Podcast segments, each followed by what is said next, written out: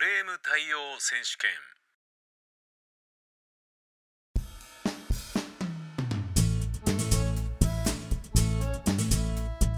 全世界のクレーム対応マニアの皆様大変長らくお待たせいたしました。クレーム対応選手権いよいよ今年度のチャンプを決める決勝戦が行われます。司会は私クレームはつけない代わりにつけられたくないでおなじみの闇川スムージーです。よろしくお願いします。早速決勝戦を戦う2人を紹介しましょう。ディフェンディングチャンピオンはそうです。おなじみのこの方クレーム対応会の貴公子大門仁太郎さんです。いやはや今日も相変わらずの人気ですね。大門さんはダンディーですからね。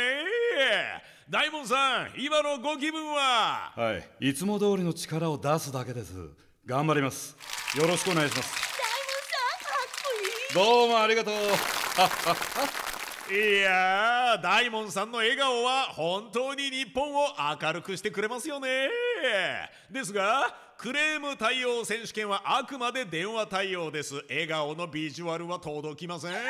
それでも本大会開始以来4年連続で頂点に立ち続けるのは本当にすごいと思います。さあそんなクレーム対応のキングオブキングの大門さんに挑むのはユニクロのクレーム対応で一躍スターダムにのし上がったミスター KK こと木村和彦さんです。はい拍手。どうもミスター KK こと木村和彦です。大門さんに挑戦できるのをとても楽しみにしてきました。今日は力を出し切るように頑張ります。よろしくお願いします。はいぜひ頑張ってください。首相な態度ですがやはりクレーム対応を日夜続けていらっしゃるということで控えめな性格がそのまま現れていますね。私闇川がこのクレーム対応選手権の司会を続けてきて思うのはクレーム対応選手には2通りありまして毅然と向き合うタイプとあくまで低姿勢を貫くタイプの2つです。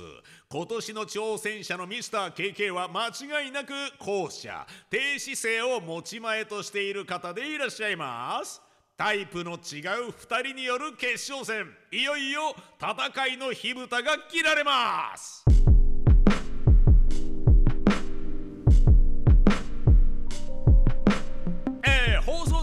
ッシー会場の様子はいかがですか？はい大変な盛り上がりを見せています。みんな応援してね。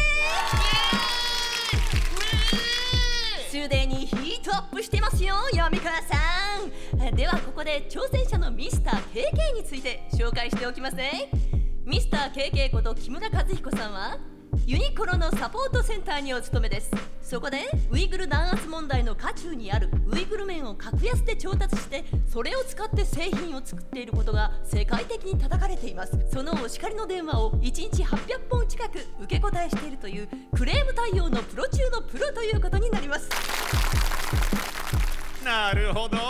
ミスター KK それはノリに乗ってますね。あのユニクロってことはさぞマニュアルもしっかりしているのでしょうしね。そしてご存知チャンピオンの大門仁太郎さん。大門さんはクレーム対応がうますぎるためにいろんな企業とクレーム対応の専属契約をしています。ソニートヨタキリンビバレッジやセブンアイ・ホールディングスやアマゾンなど数多くの企業のクレーム対応を一手に仕切り厄介なクレーム電話は大門さんのオフィスに直接つながるような回線工事もされているクレーム対応の第一人者です。今日の戦いがどのような様子を呈するのか今から期待が高まります。いや本当ですね。さてそれでは皆さんお待ちかねのクレーム対応選手権の決勝戦に移る前にここで可愛いゲストを紹介させてください。ください。クレーム対応選手権のマスコットアイドルアイスクレームみっちょんさんです。歌っていただきましょう。アイスクレームみっちょんでクレーム大好きです。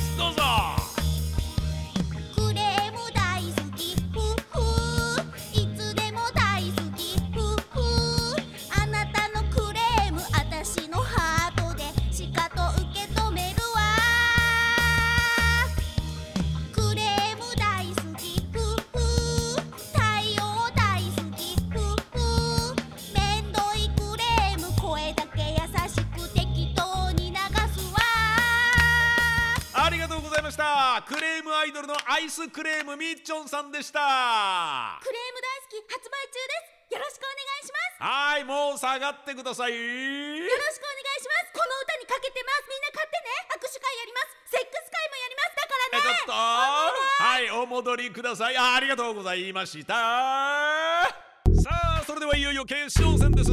決勝戦のルールを説明します。今現在それぞれのクレーム対応ルームに挑戦者のミスター KK とチャンプの大門さんに移動してもらっています。そして同時に同じ内容のクレームの電話が行きます。それに対してどのようクレーム処理を施すのかそれを別室の審査員の皆様にご覧になっていただいた上で厳正なるジャッジを下してもらうというものです。さあ音声だけつながっています。まずはチャンプの大門さん。準備はよろしいですか？はいスタンバイ OK です。よろしくお願いします。ミスター KK さん木村君一つお手柔らかにお願いしますね。頼むね。はい。大門さんこちらこそよろしくお願いします。頑張ります。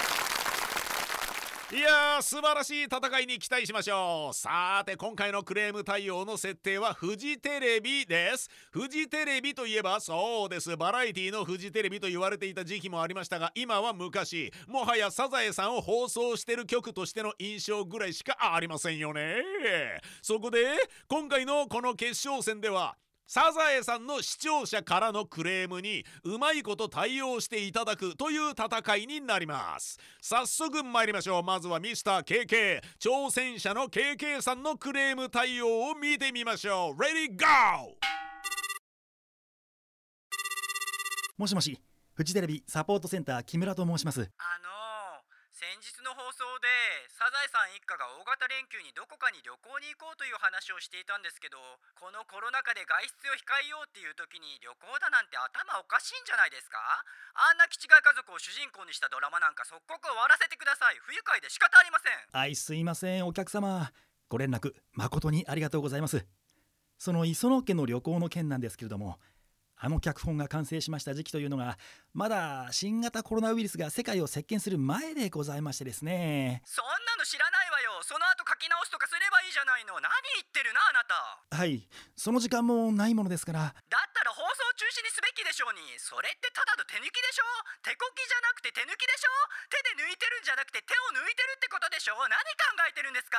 おっと KK いきなりピンチですね。どう対応するんでしょうか？あとまあこう言ってしまうと身も蓋もないのですがサザエさんというのはそもそも昭和に描かれた漫画が原作となっておりましてそれを思うと現在の写し鏡というのとはまた違った趣をお楽しみいただきたいものでして。何言ってるのよ。そんなの視聴者にわかるわけないでしょうに。バカじゃないの？死ね。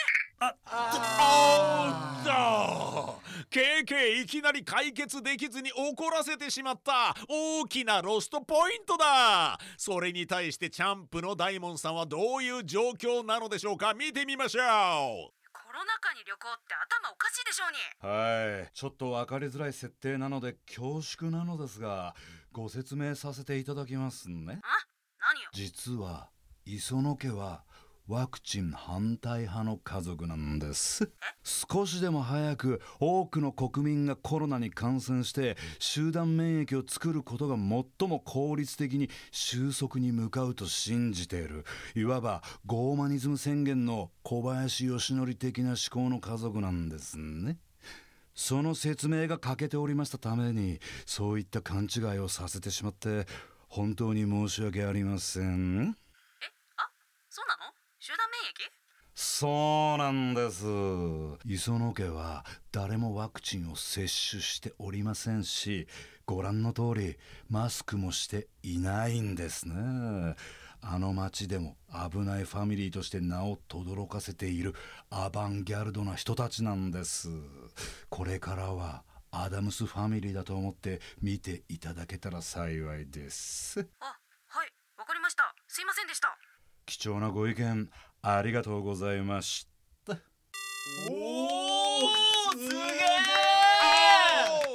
やりました。すごいですね。相手にグーの根も出させず電話を切りました。完全なる勝利。さすが大門さん。やりますね。いやちょっと待ってください。今のおかしくないですか？磯野家のコロナに対する考え方を勝手にねじ曲げてしまっていますよね。作者の長谷川真知子さんが草場の陰から怒ってるんじゃないですか？さあ続いて参りましょう。サザエさんシリーズのクレームです。木村さんからどうぞ。はい。フジテレビのサポートセンター木村です。もしもし。ちょっとあのノリスケってキャラクターがいるじゃないですか。あれって頭おかしいんじゃないですか？どうしてあんなやつを登場させるんですか？と言いますと。だってノリスケさんって磯野家に来てこんなこと言ってたんですよ。すいません伊佐坂先生の原稿が上がるまでここで休憩させてもらえませんか？って。人の家を何だと思ってるんですか？だって磯野家にはワカメちゃんの下着だって干してあるだろうしそういうのを見られる可能性もあれば船さんだって女性として身の危険を感じかねない。いくら親しくても家に上がって待たせてくれ時間を潰させてくれってひどいですよね。喫茶店とかカラオケボックスとかで一人で時間潰せよって話じゃないですか。あれどういうことなんですか？はいえーとですね。ノリスケさんというのはとても仲のいい設定なので。親しき中にも礼儀ありでしょうに。はいおっしゃる通りです。ですがそのまあ世界観としてご近所付き合いをちゃんとしていきましょうねと下町のようにお互いを信頼し合って生活するのがいいですよねというそういうテーマだと思うんですよね。でもノリスケはその後上がり込んでさーて寝るかなって寝ちゃうんですよ。挙句にお腹が空いちゃったなと言ってちゃぶ台に出ていたタラちゃんのおやつを2個も食べてしまって気づいたタラちゃんに泣かれてしまっています。しかも食べてる最中にうんこれは癖になる味だねなんてほざいてる。やりたい放題じゃありませんか。ノリスケ万死に値する。殺しなさい。来週の放送で三段銃で蜂の巣にしておやりなさい。いいですか？いえそれはちょっとノリスケさんはそんなに悪い人ではないのでですね。悪いじゃないですか。極悪非道でしょ？子供のおやつを食べちゃうんですよ。あんた何考えてるんだ？死ね。明日死ね。クソったれ目が。ボケ。あそのいやー残念でしたね。では続いてチャンプ大門さんの対応を聞いてみましょう。ノリスケさんタラちゃんのおやつを食べて傍若無人な振る舞いすぎませんか？どういうつもりなんですか？あのキャラクターなんですか？子供が真似したらどうするんですか？まったく。お客様大変お言葉ですがお客様は磯野家の秘密をご存知ないだけのお話なのでございます。磯野家の秘密？そうなんです。実はノリスケさんはサザエさんとできてまして。タラちゃんはノリスケさんがサザエに産ませた子供なんですな。ただ解消なしなので養育費だけ払ってマスオさんを父親ってことにして磯野家で育ててもらってる。でも養育費用をかなり奮発して払っているのでそれによりノリスケは磯野家を自分の家のように使ってるとまあそれだけの話なんですよ。え？ー、奮発して払ってるから？何それ？はい。毎月90万円ぐらい振り込みしてますね。ノリスケさんパチンコ強いんでね。え？ー、確かにノリスケさんパチカスであるってのは聞いたことがあるけど。ですよね。駅前のパチンコでねって景品のチョコを偉そうにカツオたちに振る舞っている時がありましたよね。まあ責任を感じてるんでしょうね。ノリスケさんなりに。そそうだったんですね。どうも知らなくてすいませんでした。おおさすが大門さん素敵。すごいですね。それおかしいでしょう。おかしいと思います。いくらなんでもひどいでしょう。その対応は頭おかしいですよ。フジテレビがサザエさんの設定をぐちゃぐちゃに変えちゃってますよ。いいんだよ木村君。クレームを押さえつけることが仕事なんだから。いや続いて参りましょう。どうぞ。あもう次の来てるもしもし。フジテレビクレーム担当。あじゃなかった。サポートセンター木村です。なんだよ。話を聞く前からクレームって決めつけてんじゃねえよてめえ。埋めるぞボケ。いえすいません。あいあひーじゃねえよ。あのな。サザエさんあるだろ？あれ子供の教育に最悪だわ。なんとかしろよ。どういうことですか？そもそもタラちゃんって子供がいるってことはつまりサザエさんは妊娠して子供を産んだってことなんだろ？ははい本当の父親は松尾さんじゃなくてノリスケさんなんですけどね。サザエさんはやりまんらしいんですけれど。え？何それ？いえなんでも。うー。んそのタラちゃんが言うってことは要はサザエさんはセックスをしてるってことを視聴者の青少年は理解しちまうだろうがよ。は？どどういうこと？だからいいか？セックスしていることが明白な設定はやめろって言ってんだよそんな。だっていいか？マスオさん状態って言葉があるように婿養子で入ってるってことはサザエが船と波平の娘なんだろ？つまり船と波平がセックスをして船が波平の精子を受け入れて受精して妊娠した結果サザエが生まれたわけだろ？サザエってのは貝のサザエじゃないだろ？サザエって名前の人間だろ？女性の赤ん坊として生まれたわけなんだろ？あ船のお腹の中から。だろ？そういう設定だとそういう生々しい話を連想しちまうじゃねえかよセニョール。ハレンチにも程があるだろう。やめろよそんなアニメ。最悪だろ。う全員他人の設定に変えろよ。シェアハウスの老人と核家族の同居って設定にしろよ。でタラちゃんは出すな。わかったな？いえお客様。それはですね子供って設定を変えるのはいくらなんでもそのうおー！これはかなりつわもののクレーマーが現れましたね。本当ですね。言いがかりにも程がありますよね。さあどう対応するのでしょうか。ロストポイントの続いた経験。さあどうする？よーし。だったら大門先生と同じような対応で煙に巻いてやれ。頑張れケイケイ。そうですね。お客様実はですね子供って設定は嘘なんです。あのアニメの登場人物はセックスはしません。できません。なぜならあの作品の中ではセックスという概念がなくて全ての子供はコウノトリが運んでくるんです。タラちゃんも運ばれてきました。ですから船もバージンですしサザエもバージンです。ワカメもバージンですしカツオもマスオもナミヘイもチェリーボーイです。以上。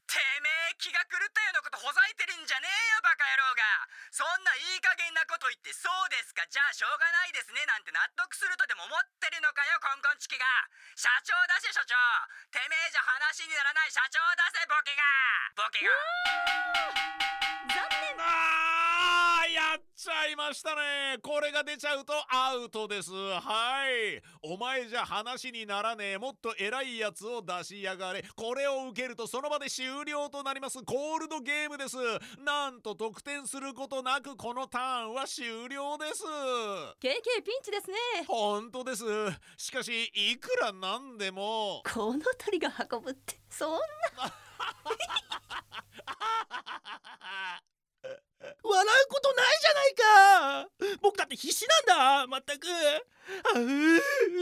さてではチャンピオン大門さんの対応を聞いてみましょう。大変申し訳ありません。あの設定を変えるのは難しいですね。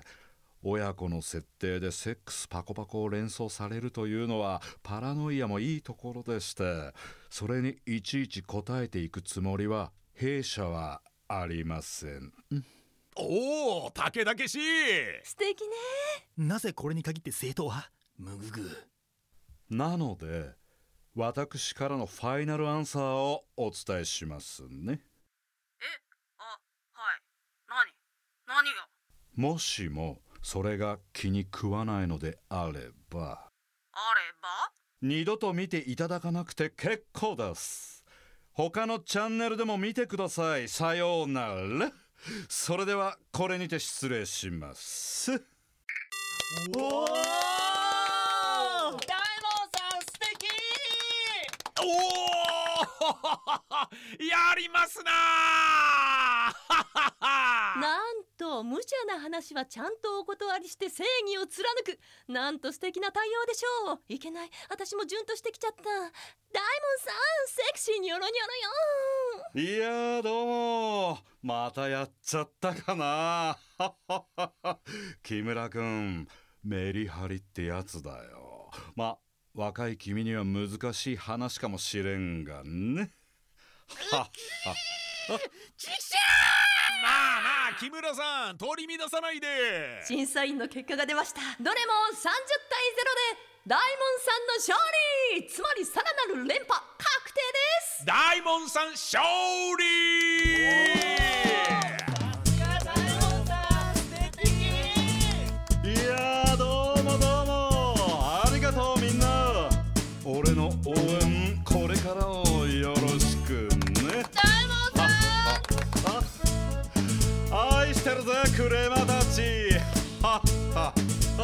敵ね大門さんったら。いやー焼けちゃいますね。あんな男に僕もなりたいな。無理に決まってるでしょまったく。だよな。あ ふざけるな。何を言ってるんだ。おかしいにも程がある。こんなのダメだよ。インチキだよ。おかしいよ。大門さんの対応はいくらなんでもおかしいよ